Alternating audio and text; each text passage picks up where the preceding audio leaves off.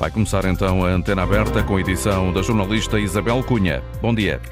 Bom dia. O uso dos eh, transportes públicos no pós-pandemia continua aquém do esperado. Há cada vez mais vozes a defenderem que é preciso optar por políticas que proíbam os carros de circular nas cidades. Um novo estudo europeu, divulgado hoje pela Zero, revela que 62% das pessoas em cidades da Europa apoiam a ideia de existir um dia sem carros por semana. Desde 2015 até hoje, o governo disponibilizou mais de 4 mil milhões de euros em apoios à mobilidade, entre projetos já concretizados, em curso ou previstos, o que corresponde a 2% do PIB. Uma das medidas mais emblemáticas foi a criação dos passos únicos, com uma redução significativa do preço, mas são vários os especialistas que alertam que a decisão de 2019 não está a tirar os carros das ruas. Ainda assim, o balanço do primeiro ano ano mostra que a procura pelos transportes públicos nas áreas metropolitanas de Lisboa e do Porto cresceu entre os 18 e os 38%. O Executivo aprova hoje a nova Estratégia Nacional de Mobilidade Ativa Pedonal. O objetivo é que nos próximos oito anos, 35% dos portugueses vão a pé para a escola ou para o trabalho. Para isso vai haver incentivos da União Europeia chegam mais 700 milhões de euros nos próximos oito anos para expandir as redes do metro e de autocarros rápidos. Os autarcas têm que apresentar as prioridades até ao final deste ano. Na antena aberta, perguntamos aos ouvintes qual seria o melhor incentivo para optar pelo transporte público e se concorda com políticas mais restritivas que condicionem a circulação automóvel no centro das grandes cidades. Ainda se podem inscrever pelo 822 0101.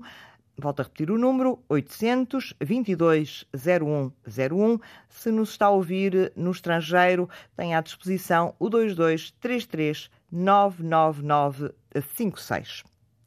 Nem se os transportes públicos fossem de graça, nem assim. Muita gente trocava o carro pelo autocarro, o comboio ou o metro.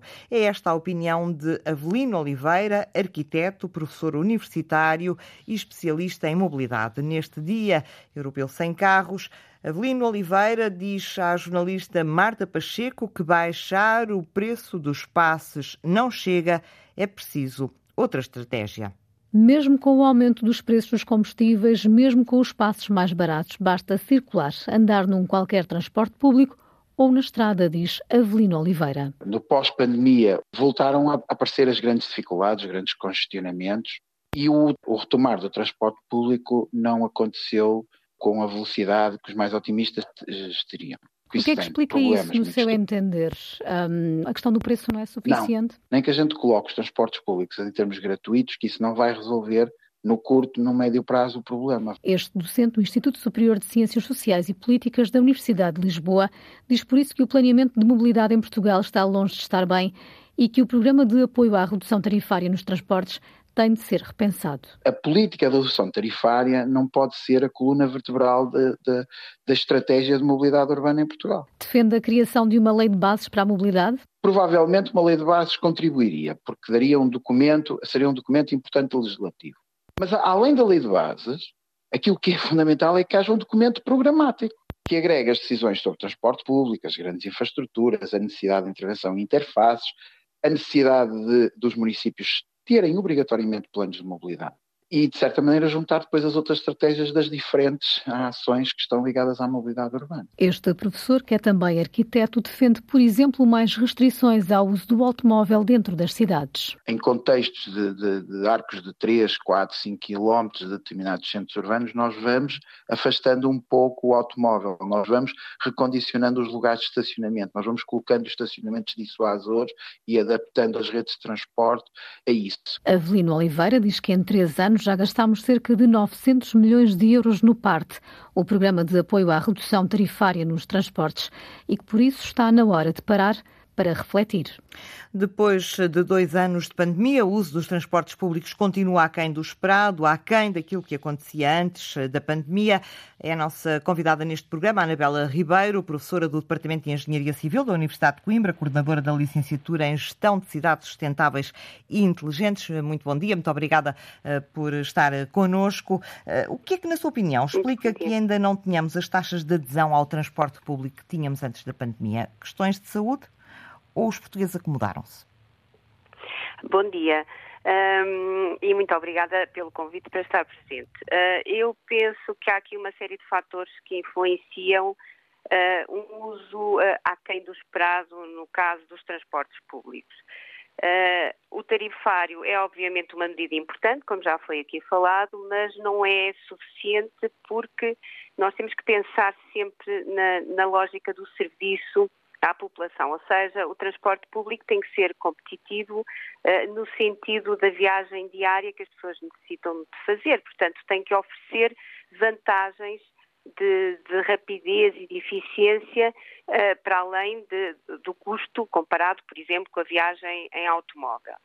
Um, e isso tem a ver com o planeamento da, da rede de transportes das nossas cidades que uh, é um planeamento que tem algumas dificuldades, portanto, inserido em planificação da mobilidade de forma mais abrangente, porque tem a ver também com a forma um, ehm, e a função de grande parte dos nossos espaços urbanos e da relação entre eles, portanto, está relacionado também com o planeamento urbano. Uh, e não é, dada a forma das nossas cidades, não é fácil servir toda a população um, ehm, em transporte público de uma forma eficiente. Um outro aspecto que me parece essencial tem a ver com as medidas que estão relacionadas com o uso automóvel. Quando se fala às pessoas uh, uh, em Portugal no condicionamento ao uso do automóvel, as, as reações são sempre bastante uh, firmes, porque já sabemos que o automóvel faz parte dos nossos dias e da, e da nossa forma de estar e, em termos culturais, mas, mas esse, esse, o facto das pessoas ficarem assustadas com essa indicação de medidas restritivas ao automóvel tem também a ver com o facto das pessoas não sentirem e não verem ainda uh, medidas ao nível dos outros modos de transporte que as incentivem uh, a essa mudança. Ao mesmo tempo que o uso do automóvel nas nossas cidades é, é, largamente permitido, apesar do controle do estacionamento, apesar da política de estacionamento, que aliás é uma das políticas essenciais absolutamente no, no, na promoção de uma mobilidade mais sustentável.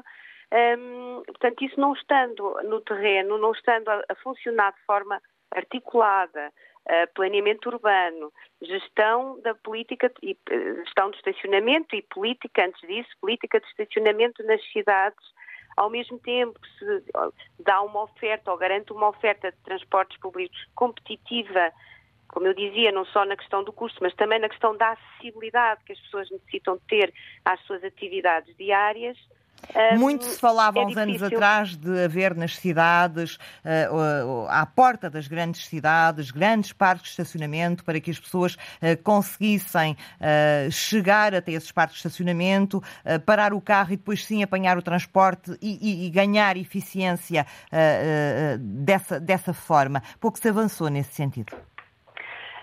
sim, realmente essa, essa questão da, da da política do estacionamento que está a referir é um aspecto essencial que deve fazer parte de planos de mobilidade que devem existir em todas as nossas cidades. Não existem ainda, pelo menos naquela forma que eu estava a referir, referida com, relacionada com, com planeamento urbano, um, e, e, é precisamente essa perspectiva de uh, escalonar o, a disponibilidade de estacionamento, a oferta de estacionamento às pessoas, no sentido que no centro, uh, onde uh, há maior concentração de atividades e há mais alternativas de transporte público, o carro é mais condicionado e mais caro. Uh, nos outros locais, à medida que nos afastamos desse, desse centro, tem de haver um, um, escalonamento do valor do estacionamento, de modo a que numa zona, no anel mais afastado do centro, esse estacionamento possa ser inclusive gratuito, mas articulado, e aqui a intermodalidade é um outro aspecto essencial,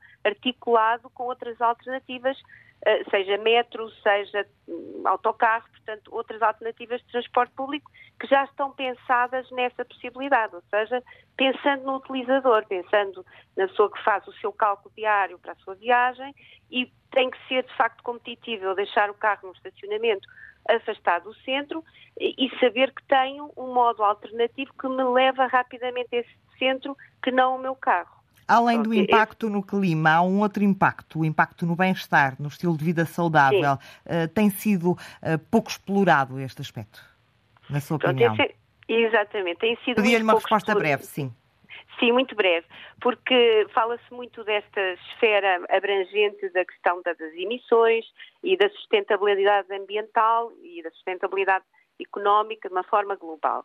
Mas eh, em termos sociais, e em termos da saúde dos cidadãos, ou seja, tudo o que tem a ver com a esfera pessoal, para já não falar da, da, questão da poupança, portanto, só em termos de saúde, há aqui, no que diz respeito especificamente à utilização de modos ativos, tais, tal como andar a pé e de bicicleta para distâncias curtas, uh, portanto, a pé até 1 km, de bicicleta até uh, 4, 5 km, um, é, tem um impacto enorme se for praticado treinado e incluído no nosso, na nossa planificação de viagens ao longo do dia, ao longo da semana e ao longo do mês, tem um impacto enorme na nossa saúde. Eh, eh, é, aliás, hoje vai ser apresentado no Departamento de Engenharia Civil o resultado de um estudo que nós fizemos em Coimbra, tentando comparar hábitos de mobilidade ativa uh, com uma série de parâmetros que as pessoas revelam quanto à sua condição física, eh, porque acreditamos que esta é uma forma de chamar a atenção eh, não só a questão ambiental, que muitas vezes para, maior, a maior parte das pessoas é um pouco abstrato, mas eh, chamando a atenção para a importância que tem na nossa esfera pessoal, nomeadamente na nossa saúde. Muito obrigada, Anabela Ribeiro, por ter estado connosco nesta antena aberta. É convidado também do programa Eduardo Vitor Rodrigues, é presidente do Conselho Metropolitano do Porto. Muito bom dia e obrigado pelo convite. Convido, uh, antes de começarmos a nossa conversa, convido a ouvir a opinião eh, dos condutores recolhida esta manhã pelo jornalista João Coraceiro sobre a eficiência dos transportes públicos na área metropolitana do Porto. Conversamos já a seguir. Não tenho autocarro direto da minha casa aqui. Para mim é difícil, moro 70 km daqui. O autocarro demora uma hora que eu tenho à beira de casa uma hora a chegar aqui. Tinha que apanhar um táxi à estação de comboio, tinha que vir de comboio até São Bento, depois também tinha que vir de metro até aqui. E eu de carro venho mais rápido, chego aqui em 10 minutos. Trabalho no Hospital de São João. Vive longe do hospital? Sim, vivo a cerca de 30 km. Devido a trabalhar por turnos, os horários não são compatíveis com os autocarros, nem com comboio. Não tenho outra escolha, não vou pagar um táxi todos os dias para levar até à estação para depois vir de comboio e para depois vir de metro. Ainda ficava muito mais caro. Tinha que apanhar vários transportes e que chegava à casa passado uma hora ter saído do trabalho, então não compensava essa deslocação. Aliás, eu prefiro andar de transportes públicos que andar de, de, de carro. O que é que precisava de mudar eh, nos transportes públicos para que equacionasse uh, utilizá-los como uma solução para se movimentar todos os dias para o emprego? Talvez uh, maior abrangência de áreas. Tinha que haver mais opções de escolha, mais... Mais transportes públicos nas áreas da periferia e uh, aumentar os horários. Nem se o transporte público fosse gratuito, ponderaria mudar para o autocarro? Acho que não, porque tempo também é dinheiro, não é? Podia ser, era a gasolina mais barata. Tempo também é dinheiro, diz eh, esta senhora ao jornalista João Coraceiro. Uh, Eduardo Vitor Rodrigues, Presidente do Conselho Metropolitano eh, do Porto. Tivemos aqui o retrato mais ou menos daquilo que pensam as pessoas. Os transportes públicos não são eficientes, são poucos, demoram muito tempo. O, que é que, o que é que está a faltar? Bom dia e obrigado pelo convite. e antes de mais, parabéns pela, por esta abordagem. Esta abordagem é central. Eh, bem sei que esta semana é uma semana especial e que induz muito este debate sobre o transporte público, mas é muito importante que se faça este debate eh, e que se faça este debate ouvindo eh, as pessoas, porque hum, é particularmente curioso que se discuta o retorno do cidadão ao transporte público que, uh, por comparação, que é uma comparação abusiva, mas enfim, por comparação uh, ao período homólogo de 2021, a setembro de 2021, teve um crescimento de 93%. E, e, percebemos que é uma, é uma comparação por si só um pouco abusiva, porque há um ano atrás Antes estávamos, estávamos em pandemia. Numa pandemia. Mas já recuperamos relativamente a período homólogo de 2019 quase 80% da, da, da procura. E se tivermos em conta que uma boa parte deste, número diz respeito a pessoas que não beneficiaram do teletrabalho, nem beneficiam atualmente de teletrabalho, sabendo que o teletrabalho hoje está em níveis superiores ao que estava em 2019, sabendo que se criou um pânico de viagens em conjunto, eh, enfim, tudo isto eh, serve. Na sua opinião, mais. justifica? Justifica os números que temos? ajuda a, a, explicar. Eu acho que hum. nós precisamos de encontrar as múltiplas razões e não estar à espera de uma, de uma razão só. E eu também concordo muito com aquilo que foi sendo dito, que o parte, eh, a redução de, de tarifária, não é por si só suficiente mas eu tenho a certeza que é imprescindível. Não é possível ter uma política de transporte público eh, agressiva se o transporte público, como acontecia há quatro anos atrás, for caro e implicar eh, que, eh, que, cada operador tenha o seu próprio passe eh, numa lógica que é contrária à intermodalidade. Agora, nenhuma medida isolada no transporte público consegue resolver uh, estes problemas de cidades, áreas metropolitanas, que foram crescendo em torno do automóvel, que foram crescendo em torno da utilização individual do transporte e que agora uh, se veem perante novos desafios que passam pela mobilidade suave, para a qual muitas cidades não estão preparadas, os próprios cidadãos não estão preparados, mas que impõem uh, indução dos poderes públicos. E os poderes públicos, Estado Central, áreas metropolitanas, municípios, têm responsabilidade responsabilidades que não podem deixar de assumir. Uma delas é o preço.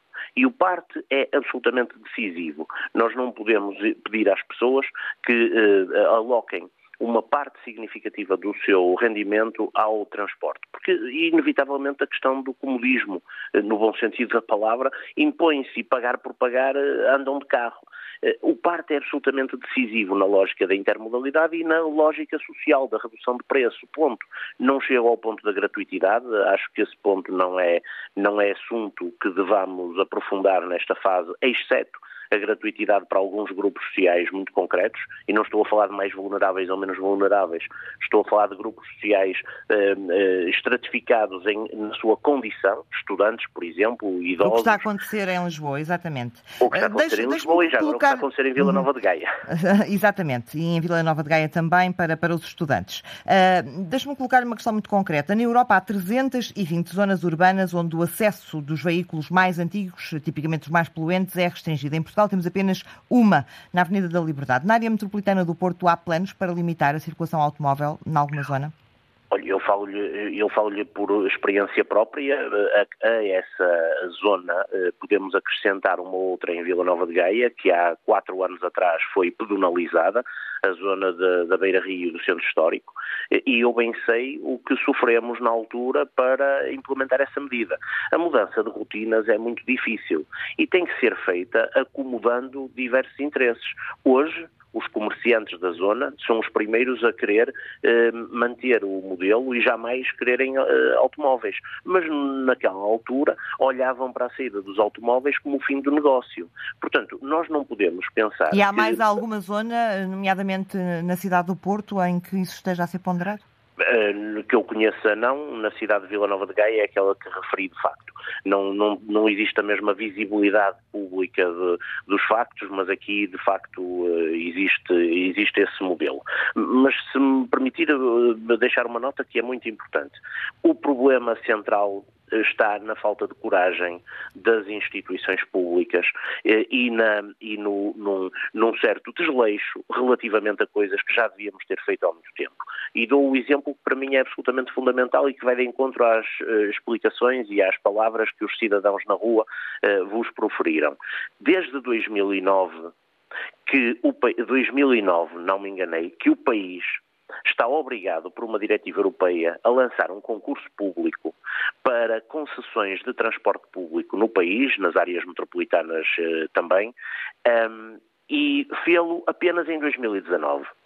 Esses 10 anos que deveriam ter servido para que as empresas se capitalizassem, melhorassem o seu serviço, foram 10 anos que degradaram ainda mais o transporte público, porque as empresas tinham uma licença precária de um ano para operar as empresas privadas. E, naturalmente, quem tem uma licença precária de um ano não consegue investir. E, portanto, verdadeiramente, quando hoje perguntamos o que é que se passa com o transporte Mas de 2019 para cá já passaram três anos. Pois já, e os concursos foram lançados em 2019. No caso de Lisboa, que teve um concorrente apenas, foi adjudicado. No caso do Porto, estamos em fase de assinatura de contrato, depois de dois anos passados em disputas judiciais por impugnações com efeitos suspensivos. Isso quer dizer o... que vamos ter mais oferta de transporte público, quer em Lisboa, quer no Porto? Mais e melhor porque não é uh, aceitável termos autocarros que não podem, por lei, circular na Bélgica ou na Alemanha, mas que são importados para Portugal ao preço da, da chuva, para eh, circularem na nossa malha urbana com 30 anos de, de, vida, com milhares e milhares de quilómetros acumulados e a fazerem tudo aquilo que é o contrário da descarbonização. E, portanto, também é importante que durante estes 10 anos, entre 2009 e 2019, nos perguntemos porque é que o país não é um bocadinho mais corajoso quando tem que implementar medidas e depois fica a lamentar-se de estar atrasado relativamente ao resto da Europa. O problema de Portugal não é eh, neste momento, avaliar o parte, avaliar podemos avaliar sempre tudo. O problema é reconhecer que, ponto um, o transporte, mesmo com o parte, é caro. Ponto dois, não serve, é de baixa qualidade, não cumpre horários e não há instrumentos de fiscalização. Esses instrumentos virão com um novo concurso e acho que é a altura de cada um também assumir as suas responsabilidades e percebermos quando estamos a falar em transporte, não estamos a falar em, apenas em mobilidade, estamos a falar em ambiente, em qualidade de vida, em desenvolvimento sustentável e, e já agora estamos a falar Para também concluir, em carteira das pessoas. E já agora estamos a falar também em carteira das pessoas, porque não é hum, aceitável que cinjamos um debate ao parte quando o parte uma coisa já conseguiu.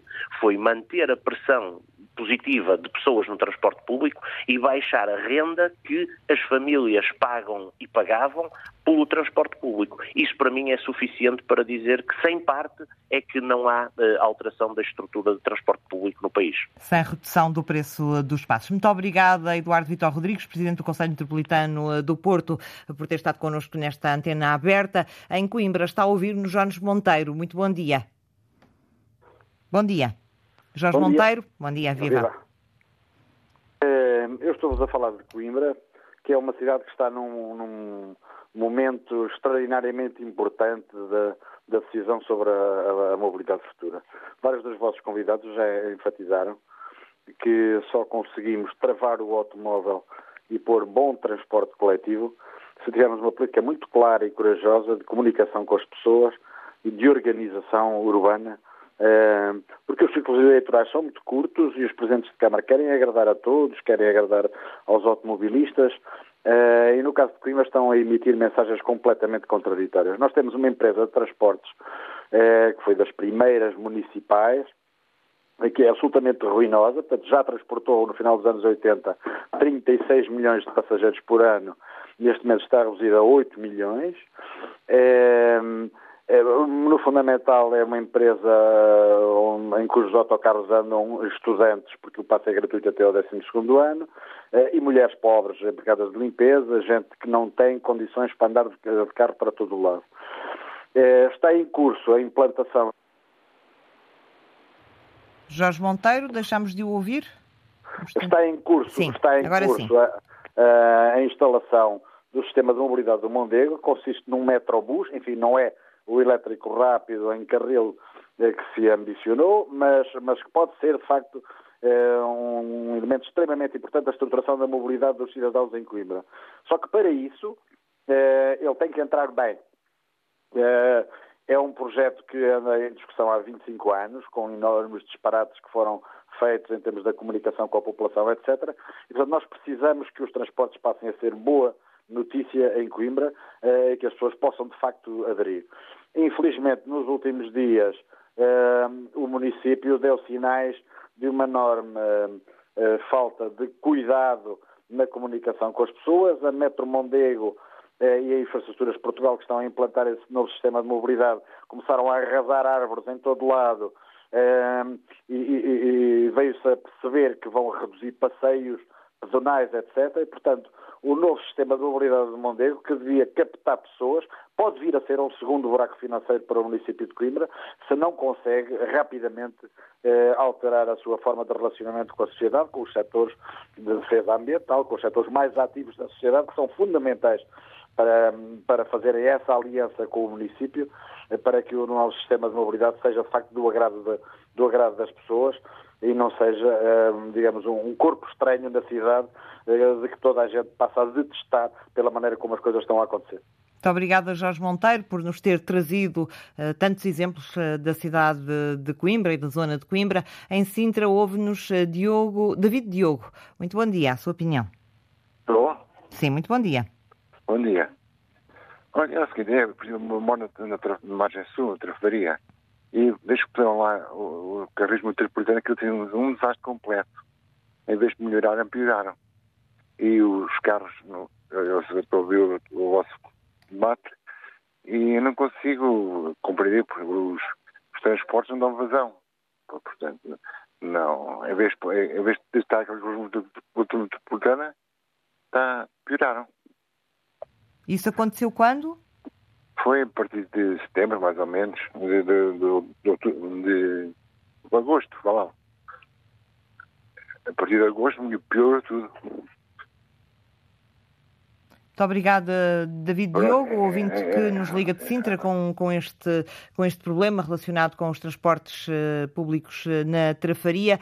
Uh, em Lisboa, ouve-nos Ricardo Paulino. Muito bom dia, a sua opinião. Olá, bom dia. Bom dia. Um, eu não tenho, não, não pude acompanhar o, o programa com, com, desde o início, mas ouvi os ouvintes anteriores e especialmente os dois, os dois ouvintes que precederam o último fizeram uh, deram exemplos muito concretos e muito bem estruturados uh, dos problemas de transporte e eu queria fazer uma intervenção um, um, pouco mais um pouco mais abrangente.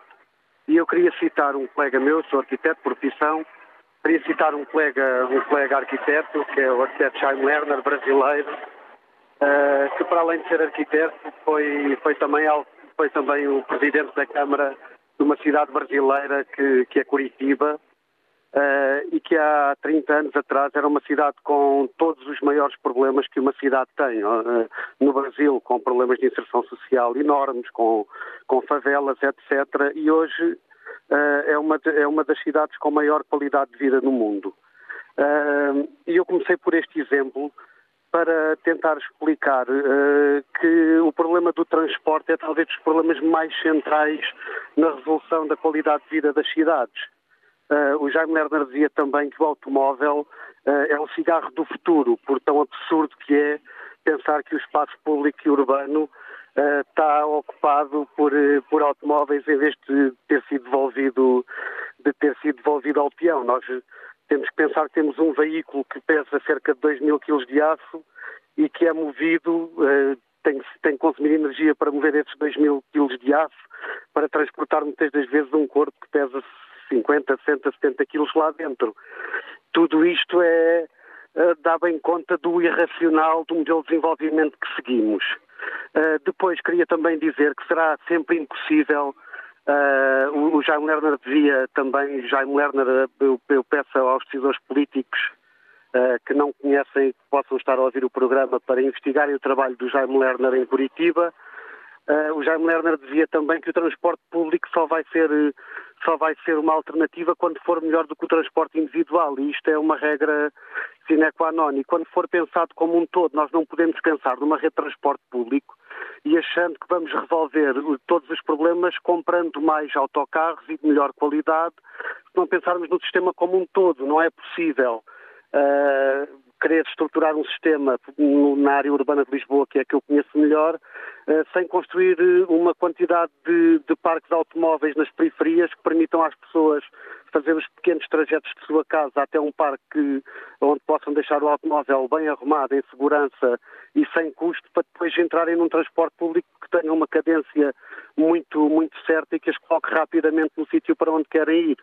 Uh, em Curitiba, por exemplo, o Jaime Lerner definiu que um, que um autocarro não pode demorar mais de dois minutos, não pode haver um intervalo superior a dois minutos entre dois autocarros numa paragem. Isso acontece. Enquanto não houverem metas concretas destas, enquanto não se perceber que o problema tem que ser pensado como um todo, uh, eu diria que o mais fácil é o que os decisores políticos têm feito, que é uh, comprar mais autocarros quando o conseguem fazer, comprar autocarros mais modernos, uh, porque essa, essa medida, do ponto de vista do negócio, é, é ótima para a União Europeia, para os países que exportam exportam autocarros e é uma, medida relativamente fácil de tomar. O difícil será olhar para o problema como um todo e tentar resolvê-lo como um todo. Uh, sendo que eu volto a sublinhar, o automóvel é o cigarro do futuro. Estas imagens que nós hoje achamos uh, absurdas de ver uh, cidadãos a fumar cigarros dentro dos aviões, dentro dos cinemas, tudo isso nos parece absurdo. Eu intuo que, que daqui a 50 anos todos vamos achar eh, absurdas as fotografias das cidades do ano dois, dos anos de, desde a década de 80 até aos anos que vivemos hoje uh, em Portugal, porque o automóvel ocupa um espaço central no espaço público e, e secundarizou uh, uh, o espaço para os peões e para a qualidade de vida. Muito obrigada, uh, Ricardo Paulino, ouvinte uh, que nos liga de Lisboa, uh, por participar nesta antena aberta na Amadora, não muito longe de Lisboa. Paulo Rodrigues, bom dia, a sua opinião. ouvintes, bom dia, Fórum. portanto, eu tenho aqui, digamos, três, quatro questões aqui muito importantes. Eu sou um, um utilizador de transportes públicos porque, portanto, a minha incapacidade visual não me permite realmente conduzir.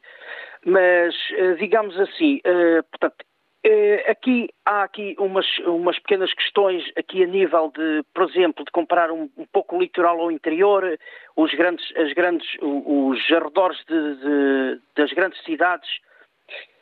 Aqui há um problema de ligações, portanto, que não foi um, foi, foi um tema que ainda não foi lançado aqui, portanto, por nenhum ouvinte que eu tivesse percebido.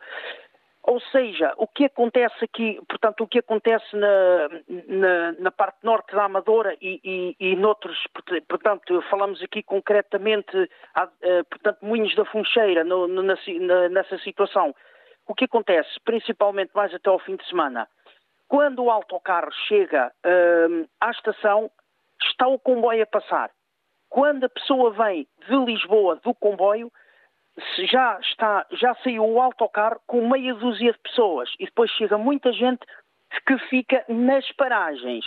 Portanto, há uma desincronização de ligação. As empresas, as empresas, na vez de estarem frente a frente, agora, agora houve um grande acordo na, na AML, portanto, na região de Lisboa, com as empresas, mas as empresas, eh, principalmente mais para o interior, e ainda continuam de costas, ainda continuam de costas voltadas epá, temos que uh, não facilitar a ida para o comboio, temos que deixar o comboio passar, a ver se os passageiros vão no nosso autocarro para o outro lado, para tentar cativar o cliente ali para dentro daquela empresa.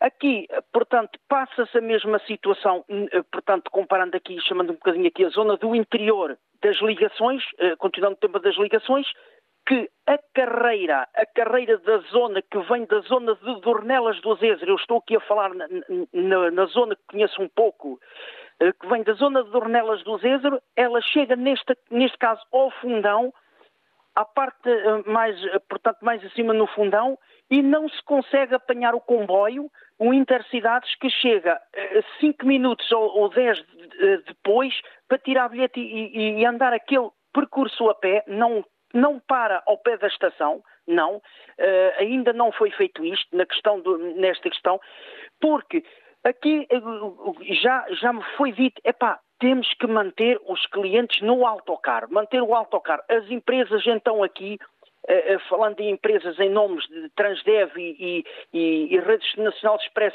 estão em sincronia, mas estão de costas voltadas, para ver se o pessoal não viaja na CP, porque eh, nós temos que manter o nosso. Quer dizer, isto não é assim. Temos que ver se, se conseguimos pôr as empresas em perfeita sincronia, em perfeita, em perfeita, eh, em perfeito diálogo, para ver se isto se consegue resolver, porque não vamos cativar as pessoas para o transporte público E depois dizer assim, pá, vais de transporte público, epá, mas depois estás na estação 40 minutos à espera do comboio ou duas horas, quer dizer, epá, é complicado. E aqui, a situação da bilhética, falando-nos aqui um pouco da bilhética, nas malhas urbanas de Lisboa, eh, e, e penso que Porto e, e maioria das cidades, há aqui uma situação que é, cada vez que entra, pica e desconta o bilhete. Cada vez que entra, pica e desconta o bilhete. Isto aqui não é um incentivo ao transporte público. Não é. Falemos aqui numa outra situação que tinha falado. Para é- concluir, é... Paulo, por, Sim, senhora, para concluir, para concluir, e peço desculpa a vocês e aos ouvintes, que é o, o famoso transporte a pedido, que a AML não está muito, não estão a ver muito bem essa situação com bons olhos o transporte a pedido, ou seja, a pessoa chega às 11 horas à estação, não há lá uh, 30 pessoas para levar a pessoa aos arredores de onde vive ou a uma aldeia do interior onde vive.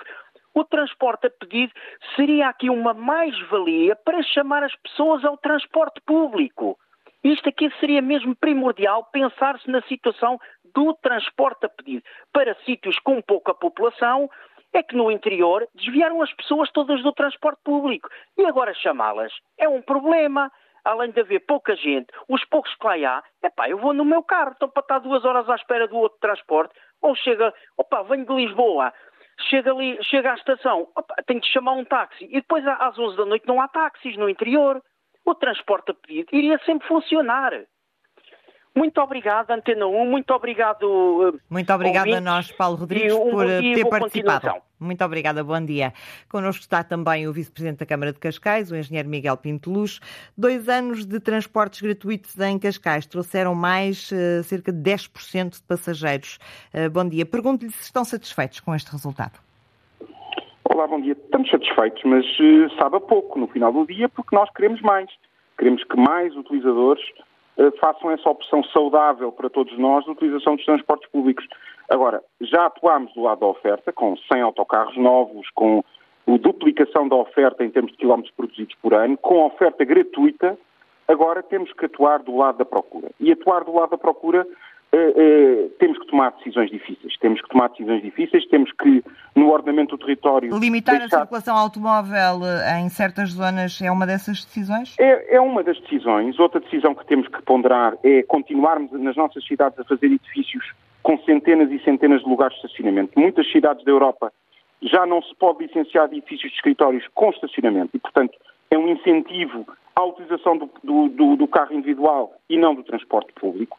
É, é um conjunto de medidas que são dolorosas, que muitas vezes são difíceis para os autarcas de as assumirem, mas que se não o fizermos, não teremos essa transformação de mentalidades e essa utilização massiva do transporte público, que é desejável em termos ambientais, é desejável em termos de balança energética nacional, como sabemos, ainda agora mais premente com a situação de, de crise eh, mundial eh, que estamos a viver, mas também é mais saudável do ponto de vista da vivência das nossas cidades menos carros e mais espaço para nós, com as nossas famílias, com as nossas crianças, podemos usufruir do espaço público, que é algo que temos vindo a esquecer, porque o carro cada vez mais ocupa esse espaço público que é escasso mas que deve ser de todos. Engenheiro Miguel Pinto Luz, trouxemos o exemplo de Cascais porque é a única cidade onde os transportes são uh, gratuitos para toda a gente uh, que está, que vive, que trabalha, que, uh, que estuda em Cascais. aquilo que eu, que eu, lhe pergunto é, quando tomaram esta decisão e tendo em conta que não é só a gratuitidade, também estamos a falar de transportes públicos em que os veículos são novos, ou seja, são atrativos do ponto de vista do conforto. se quando tomaram esta decisão esperavam que de facto mais gente aderisse ao transporte público? Naturalmente que sim. Eu, eu, vi a intervenção anterior que falava de previsibilidade. Portanto, não é só os transportes serem novos, são novos. Podemos carregar os nossos telemóveis, têm câmaras de segurança, porque a segurança nos transportes públicos é uma das no razões fundo, que é o pessoas... que é que falha? A minha pergunta é o que é que falha?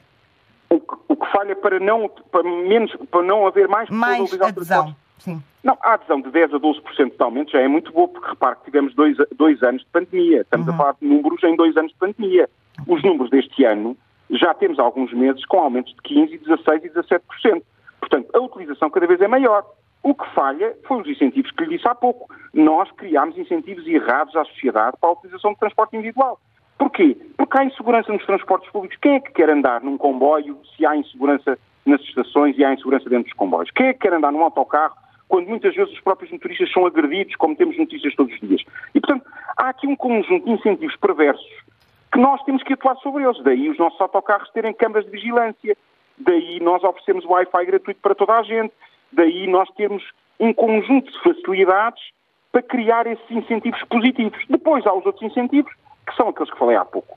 Só em conjunto e de forma coordenada entre os municípios e não em competição, conseguiremos mudar estas mentalidades. Mas devo-lhe dizer, eu não sou daqueles que olho para o copo meio, meio, meio vazio, eu olho para o copo meio cheio. A transformação na mobilidade urbana nas áreas metropolitanas é abismal nos últimos 3, 4 anos. E, portanto, eu sou um otimista militante e acredito que dentro de poucos anos teremos uma área metropolitana, nomeadamente Lisboa, que é aquela que eu conheço melhor, de forma completamente diferente daquela que assistimos hoje. Muito obrigada pela participação. Connosco está também Pedro Nunes, eh, da Associação Zero.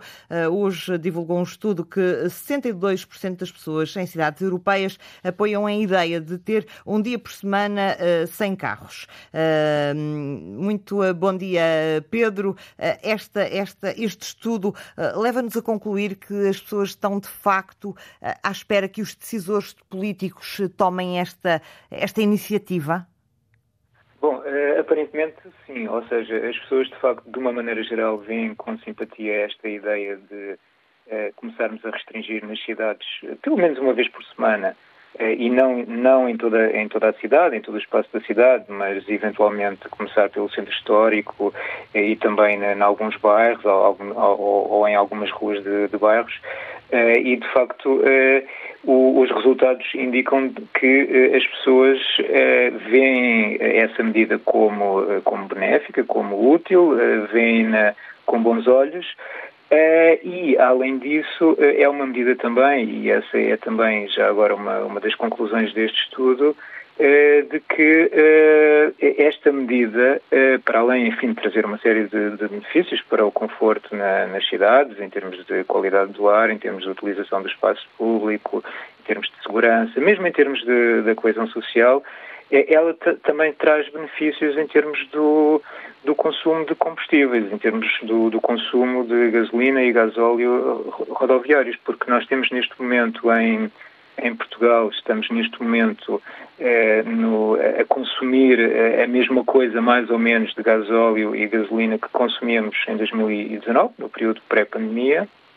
Uh, e esta medida, enfim, uma medida simples que não obriga a, a grandes uh, investimentos, não obriga a construção de nova infraestrutura, em princípio, ou regulamentos com, muito complexos, permite poupar cerca de 3 a 5% do, daquilo que é o consumo uh, de gasóleo e, e gasolina em meio urbano. Nós, nós, para termos uma ideia, isto, ao nível de toda a Europa, representa, por exemplo, todo o consumo de gasóleo e, e gasolina em países como a Estónia ou, ou, a Lituânia e representa cerca de 40% daquilo que Portugal consome no ano inteiro em termos destes combustíveis.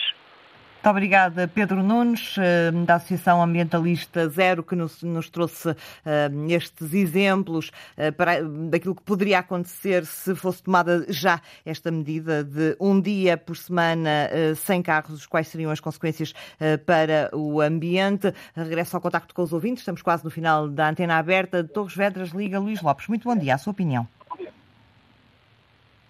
Luís Lopes, eh, o ouvinte que nos liga de Torres Vedras, algumas dificuldades no contacto com uh, este ouvinte. Mais uma vez, uh, bom dia. Já me consegue ouvir? Não é possível para já o contacto com este ouvinte em uh, Torres Vedras. Aproveito para lhe dar conta uh, de, um, uh, de uma notícia que foi divulgada muito recentemente, que a Maia vai ter um novo, a cidade da Maia, na área metropolitana do Porto, vai ter um novo serviço de transporte público, é o Monobus, e vai funcionar por marcação. Ou seja, pretende dar resposta àquelas populações que têm menos oferta de serviços de transportes públicos. Tudo o que as pessoas têm que fazer é ligar para um número de telefone uh, e mencionar o local onde pretendem ser recolhidas e para onde pretendem ser uh, transportadas. Têm que o fazer de véspera e pagam depois 2 euros pelo serviço uh, ao motorista no próprio dia. Este é um serviço de transporte que vai funcionar entre as 10 da manhã e o meio-dia e das 14h30 até às 17 horas. Agora sim, já é possível o contacto com este ouvinte, Luís Lopes. Não, é o António Gonçalves que nos liga eh, de Coimbra. É com ele que vamos encerrar esta antena aberta. Bom dia. Uh, uh, viva, bom dia. Olha, uh, o problema dos transportes coletivos aqui em Coimbra, de facto, é uma tragédia social. Eu digo porquê? Porque não sei que empresa tem os serviços, os transportes em Coimbra, que é um descontrole total. Eh, os horários, os,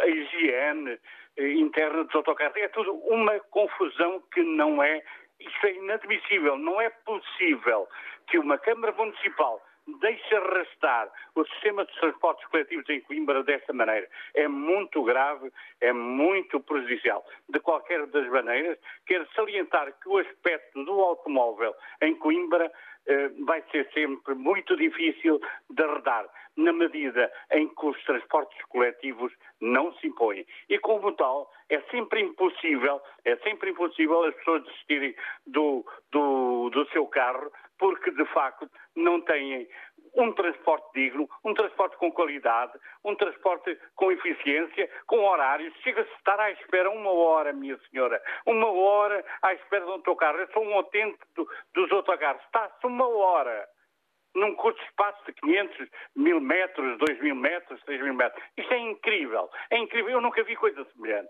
De qualquer das maneiras, quero uh, salientar o facto. Para terminar, Coimbra, António, peço-lhe. De Coimbra, é muito rápido. De Coimbra ter um problema com o metro há quase 30 anos, que felizmente agora parece que vai ser concluído e vai dar muita mobilidade à cidade. Muito obrigado.